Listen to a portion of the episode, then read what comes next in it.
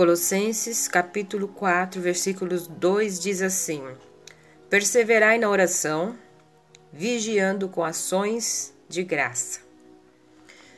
Perseverai na oração.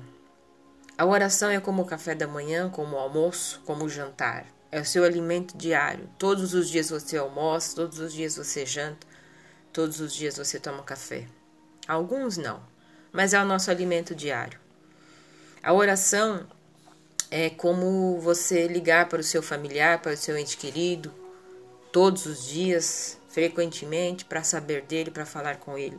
A oração é o nosso meio de comunicação, é o nosso alimento diário e é o nosso meio de comunicação com o Pai, com o Filho, com o Espírito Santo. Ore, ore com ações de graça, agradecendo a Deus, sempre.